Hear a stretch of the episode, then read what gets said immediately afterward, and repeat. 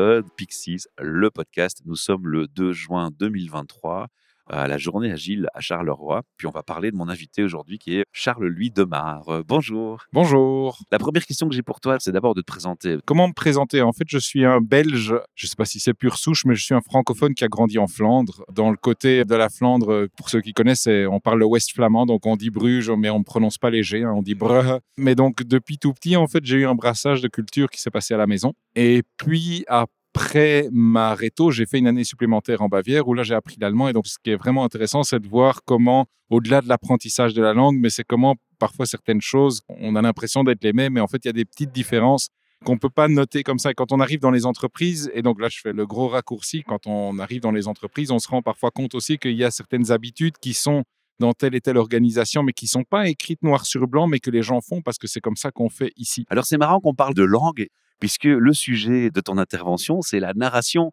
mais pas la narration n'importe comment. Tu peux nous expliquer quel type de narration dont on parle? Oui, alors je sais que c'est toujours à la mode d'utiliser le terme anglais. Et ce que je constate, c'est que le storytelling, ou en tout cas la narration, elle est souvent focalisée sur la personne qui va parler. Les fameux speakers. Je suis speaker à telle conférence. Ce que je trouve d'ailleurs un terme assez rigolo parce que finalement, les gens qui parlent à une conférence, j'espère qu'il n'y a pas que les speakers qui parlent, Hein, sinon, c'est triste. Sinon, c'est un peu triste. mais bon, voilà, ça, c'est un C'est mieux un échange. Voilà, c'est mieux un échange. Et en fait, la narration collective, c'est vraiment ça. C'est comment co-construire une histoire en faisant contribuer tout le monde, en fait. Et dans les deux, il y a co, hein. bah co-construction. Et je préfère ces co-là à la collaboration, qui a parfois un effet un peu... Collaboration, c'est toujours à un certain prix, tandis que la co-création, la co-construction, la coopération... Joli. On est tous au même niveau, en fait. On s'engage tous de la même façon. Comme quoi, les mots ont une importance. Et donc, quand on va commencer à faire la narration collective ou du storytelling collectif, en fait, on va utiliser les contributions de chacun, par exemple pour le démarrage d'un nouveau projet, par exemple pour l'intégration d'un nouveau membre dans une équipe. On utilise déjà un logiciel, on a déjà certaines pratiques depuis un certain temps. Bien, plutôt que d'envoyer ce nouveau venu ou cette nouvelle venue à lire des piles de documents pendant trois mois, on pourrait l'inviter dans un atelier de narration collective et où en une heure, deux heures, elle aura déjà fait le tour des principales choses à savoir. Non seulement tu t'intéresses à la narration, à l'étymologie des mots pour bien faire une belle narration, oui. mais aussi dans le graphisme, parce que le graphisme, c'est aussi un moyen narratif, c'est juste. J'adore la facilitation graphique. Et, je l'enseigne, hein, donc je suis formateur pour euh, l'académie Bicablo. C'est quelque chose qui nous vient de Cologne, en Allemagne. Et bicablo, beaucoup de gens ne savent pas le prononcer, ne savent pas comment le dire, mais en fait, il faut savoir que ça vient d'un mot allemand. Et en allemand, on peut coller des mots ensemble et ça fait un nouveau mot. Et en fait, quand ils ont démarré la facilitation graphique, l'idée, c'était de représenter ce qui se passait dans les organisations en faisant des dessins simples, histoire que tout le monde puisse contribuer. C'était ça l'intention. Puis ils ont sorti un dictionnaire visuel avec un pavé avec des pages cartonnées. Et sur chaque page, il y avait quatre ou cinq pictos. En allemand, pour les images, on dit Bilder. Le papier cartonné, on dit carton. Et puis comme c'était un pavé avec pas mal de pages, ils appellent ça bloc. Donc builder carton block. C'est un nouveau mot. Puis ils se sont dit ça marchera très bien en Autriche, en Allemagne et peut-être en Suisse alémanique. Et donc ils ont dit bicablo pour builder carton block du scout à l'informaticien, à la narration, au graphisme. Pour moi, j'y vois une cohérence, j'y vois une logique. Mais comment t'en es arrivé à faire le métier que tu fais aujourd'hui? Je pourrais dire par hasard, mais je ne sais pas si c'est par hasard et si on se rappelle la conférence de Thomas ce matin hein, qui parlait des rêves euh, et tout ça.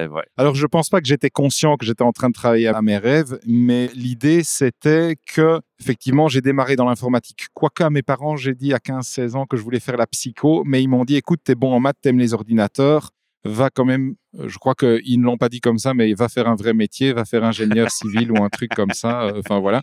L'université étant ce qu'elle est, en fait, je me suis rendu compte que ça m'intéressait pas tellement. Puis après quelques années de tentatives et puis d'échecs et puis voilà, j'ai fait ce qu'on appelait à l'époque encore un graduat. C'est le début de la réussite.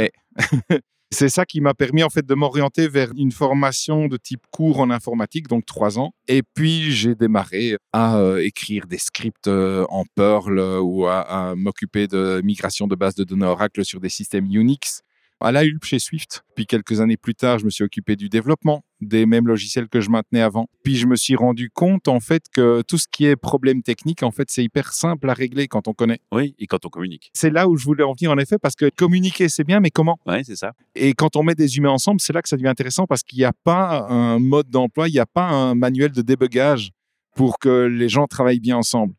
Et c'est là que ça devient passionnant, en fait. Il faut les mots, la passion et l'attirance vers l'autre et la capacité d'écouter et de parler. Oui. Et c'est les deux canaux de communication émetteur-récepteur qui doivent fonctionner ensemble. Oui, oui, oui. Et c'est ce qui m'a amené dans l'agilité. Ah voilà, tu réponds à ma question là. Pour les entreprises, c'est quoi l'opportunité finalement? Je prends l'exemple d'une nouvelle personne qui rejoint une équipe.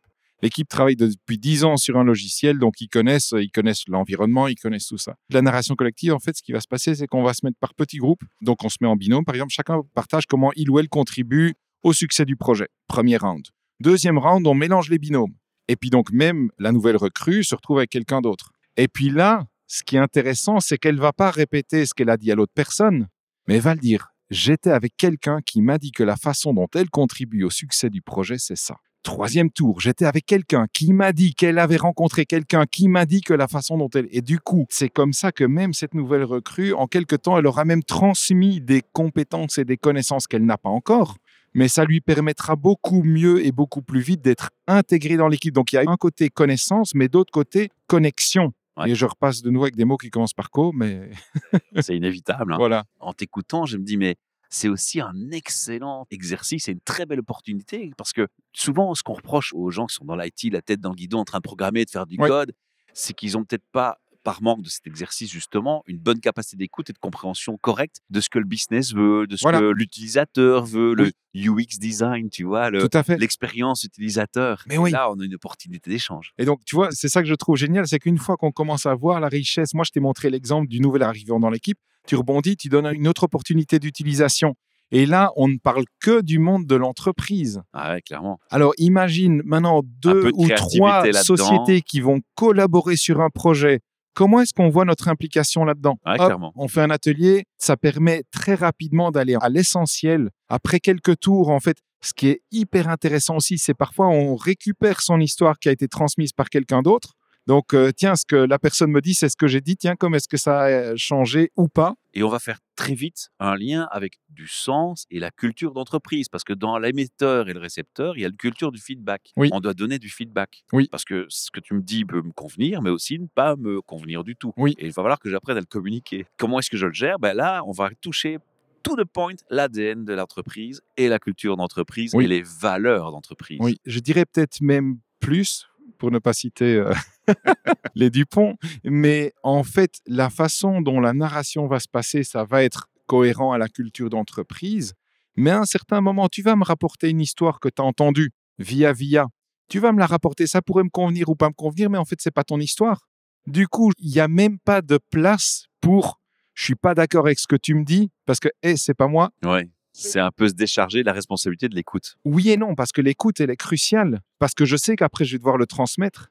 Mais ce qui est intéressant, c'est qu'après plusieurs tours, après plusieurs amalgames, en fait, on se rend compte qu'on construit une histoire collective. Et en fait, cette culture d'entreprise, elle est dans l'histoire qu'on va raconter. mais il faut qu'elle soit cohérente en termes, encore une fois, des valeurs qui sont derrière et de la culture derrière. Parce que Oui. Entre la valeur annoncée et la réalité, il y a un gap. Et c'est là que, quand je dis que la culture, elle se retrouvera dans l'histoire, la culture qu'on aura là dans l'histoire collective, c'est la réelle. Et ce sera le miroir. Ce sera tout à fait le miroir. C'est là qu'on pourra faire la comparaison entre les valeurs affichées Oh, et puis ce qu'on vit au joli. quotidien. Alors, je te laisse continuer pour les opportunités. Tu en vois d'autres? Ah, mais il y en a énormément. Et ça pourrait même commencer avec un côté narration collective sur le tien, mais comment ça va aujourd'hui? Et puis, si tu sens que tout le monde est au bord du burn-out, après 3-4 rounds, tu l'as vite compris. Hein Ouais, ok, qu'est-ce qu'on peut faire de ça? Après, on a aussi utilisé ça parce que maintenant, ça fait deux ans environ que je travaille avec des ONG en distanciel en Asie du Sud-Est sur les techniques d'animation et de facilitation. Une des ONG avec lesquelles j'ai travaillé, c'est un groupe de féministes aux Philippines. En fait, c'est toutes des femmes pour qui le rôle de la femme dans la société doit être plus mis en avant. Il y a aussi la question du genre, la question de tout ce qui est l'éducation autour de tout ce qui est euh, sexualité et tout ça, parce que le nombre de filles mères qu'il y a là-bas, c'est incroyable. Le sida et tout. Donc, on parle de sujets qui touchent l'humain et qui sont très tabous chez nous aussi. Mais là-bas, encore plus, surtout dans des sociétés très patriarcales ou parfois dans les villages, le chef du village, il a tout à dire. Mais en utilisant ces techniques de narration collective, des personnes en binôme peuvent partager des choses assez profondes. Et puis, en fait, après un ou deux tours, ça ne leur appartient plus. Et puis, l'histoire, Fait ses fruits. oui, Et je vois les étoiles dans les yeux quand je te dis ça. Tu es en plein dans mes passions personnelles aussi, donc je... on fera une discussion off pour pas lasser les auditeurs, mais je suis dans la passion, dans l'humanitaire, dans le don de soi, dans l'entraide. Enfin, je suis en plein dans ces valeurs, donc oui, ça me parle énormément. On va revenir à d'autres sujets. Avant de parler de l'initiation et des clés, c'est quoi les bonnes pratiques quand tu commences à installer cette narration collective? Comment est-ce qu'on la met en place? Comment est-ce qu'on pratiquement on fait Tu vois, J'adore. C'est interpellant. En fait, c'est quoi la bonne méthode? J'en parle pas, je fais. On me demande de venir pour un atelier pour travailler sur telle ou telle situation, tel ou tel contexte, tel ou tel problème. Bah ok, génial, en ouverture de l'atelier, c'est une demi-journée ou c'est une journée l'atelier, j'en sais rien, c'est même trois heures, ça peut être deux heures. Ben, je dis ok, plutôt que de faire un check-in où chacun nous donne son animal favori. Mais il n'y a pas de préliminaire parce que je te pousse un petit peu, c'est volontaire. Tu as des gens qui sont introvertis, tu as des gens extravertis. Ouais. L'humain, c'est complexe? Oui, l'humain, c'est complexe. Maintenant, le cadre dans lequel ça se passe, c'est toujours des binômes. Donc, toi et moi, on est en binôme, on se connaît pas, on s'est jamais vu, on est peut-être très inconfortable, mais en même temps, il y a une consigne. Expliquez c'est quoi votre rôle dans l'équipe. La consigne est suffisamment claire ou vague pour qu'on puisse en faire ce qu'on veut. Puis, comme on est en binôme, ça marche hyper bien en distanciel aussi. Soit on reste cinq minutes en silence, mais à un certain moment, même si on est tous les deux très introvertis et qu'on a une consigne, on va peut-être quand même devoir l'ouvrir un peu. la bouche. c'est ça. Donc voilà, on contourne cette problématique par ce fameux binôme. Ça, c'est important d'insister. Quelles sont les clés finalement qui favorisent ce démarrage de la narration collective? Ben, En fait, je dirais, c'est la confiance. En tout cas, les clés, c'est que le facilitateur ou la facilitatrice ait confiance donc la notion de confiance, on va encore une fois toucher aux valeurs de l'entreprise et l'ADN de l'entreprise. C'est vraiment primordial. Parce que les participants, quelque part, ils n'auront pas le choix. Enfin, je le dis en pleine, pleine bienveillance, parce qu'ils seront en binôme autour d'un thème. Ils, savent qu'ils vont devoir. Alors, c'est peut-être un peu contradictoire de dire ça maintenant, mais une autre clé, c'est que je ne révèle pas l'intention de départ au début. Donc, je dis, tiens, voilà, discutez juste avec votre voisin autour de ce sujet-là. Et donc, ça, c'est un truc que j'ai appris de Tiagi, euh, enfin, Sivasailam Tiagarajan, pour le dire correctement, un expert en facilitation c'est donner une instruction à la fois. Et donc, à la base, les gens, ils se doutent pas qu'ils vont devoir transmettre l'info. et donc, pour le mettre en place, l'idée, c'est vraiment de le faire le plus simplement possible. N'en parlez pas. Tu as un exemple concret à donner aux auditeurs qui nous écoutent? Oui, j'ai un exemple que j'ai eu il y a quelques mois où une boîte m'avait demandé de faire tout un atelier d'une journée sur la stratégie et tout ça. Et puis, j'ai dit, ben voilà, je propose qu'on fasse un petit moment de connaissance plutôt que de faire un tour de table. On va discuter en binôme et puis parler un petit peu de, comme j'ai dit, euh, votre contribution euh, à l'équipe. Puis il y en a trois qui ont dit, mais enfin, mais on se connaît déjà. Je dis, ouais, ok, mais c'est très bien, ça ira vite alors. et du coup, on l'a fait, premier round. Puis deuxième round, on mélange, on transmet l'histoire. Et puis en fait, on a fait trois tours et ils ont, en fait, ils ont dit, mais c'était hyper puissant. J'ai appris des tas de trucs. Alors moi, j'ai rien dit. Hein. J'ai dit, ah ben voilà, très bien. Et puis voilà. Les principaux freins que tu rencontres, c'est quoi? Pour moi, c'est lié à ma posture en tant que facilitateur ou quand quelqu'un me contacte. C'est je dis, voilà, vous me demandez de venir pour intervenir sur un sujet. Mon expertise, ma valeur ajoutée, ma valeur apportée, c'est autour de la facilitation et de l'animation d'atelier. Donc, et ça rejoint un petit peu ce que j'ai dit tout à l'heure, je ne vais pas vous dévoiler ce que j'ai prévu, je ne vais pas vous dévoiler l'agenda.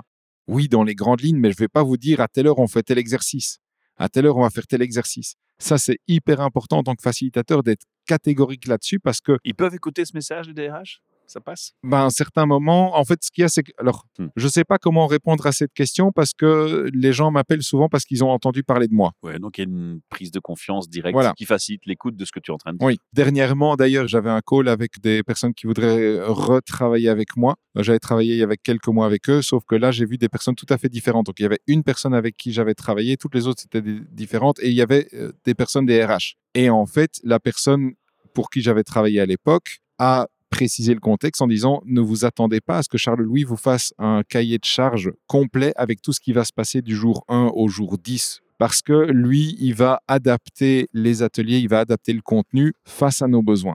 Donc là, on passe plus dans le côté facilitation, euh, la posture de la facilitatrice ou du facilitateur. Une vaste gamme du possible, c'est énorme. Parce que nous, on a nos compétences, on a la narration collective, parce que finalement, quand on regarde, pour ceux qui connaissent les liberating structures, c'est le même principe aussi. On fait parler les gens entre eux. Et pour moi, c'est vraiment ça dont les entreprises ont besoin. On parle de silos, on veut briser les silos. Ben, faites parler les gens entre eux. On n'est plus que au niveau agile, on est au niveau stratégie, CEO, direction ah d'entreprise. là, on est bien plus haut. Et quand je fais des ateliers à ces niveaux-là, euh, au niveau stratégique, mais oui, Mais en fait, ça va à tous les niveaux. Mais est-ce que justement, il faut pas commencer par la gouvernance avant en bas ou en bas avant en haut? Est-ce qu'il y a encore une hiérarchie ou est-ce qu'on commence Je par le haut? dirais, ça dépend ce qu'on veut atteindre comme objectif. Et ça, c'est ma réponse. Alors, c'est pas une réponse de consultant. C'est si ton objectif, c'est de fluidifier la communication dans l'entreprise, eh bien, OK, d'abord, ça peut être intéressant d'aller voir où est-ce que ça coince et Sur puis le d'aller voir avec les personnes pour qui ça coince. Ou alors, ça pourrait être justement faire un atelier avec des personnes de différents niveaux de la hiérarchie, de les faire discuter sur comment eux vivent la communication entre eux,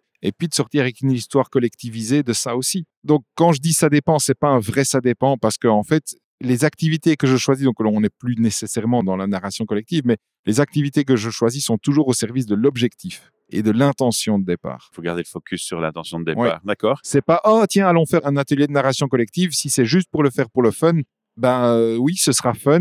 Il y a d'autres freins qui existent? Je dirais oui, il y a certainement plein d'autres freins. Maintenant, je ne les vois pas ou je ne les connais pas. Après, ce que je pourrais conseiller aux gens qui veulent se lancer là-dedans, alors il y a toujours me contacter. Mais l'autre truc, c'est explorer un peu ce qui se fait autour de l'impro et du théâtre d'impro. Mais là, on est plus dans les techniques de facilitation pour rebondir sur ce qui se passe. Je reprends un exemple. Tu m'avais demandé encore un autre exemple. Il y a quelques mois, une organisation m'avait appelé pour faire un atelier de planification trimestrielle. Ils voulaient faire leur planification. Je dis OK, voilà les personnes qu'il me faut dans la salle. Donc ces personnes étaient là dans la salle. Et puis au début, je les fais un peu parler. Qu'est-ce que vous attendez de cet atelier? En mode euh, discussion, enfin euh, narration collective. Et puis après trois rounds, et donc chaque round c'était trois minutes. hein. donc en gros, après une dizaine de minutes, je dis OK.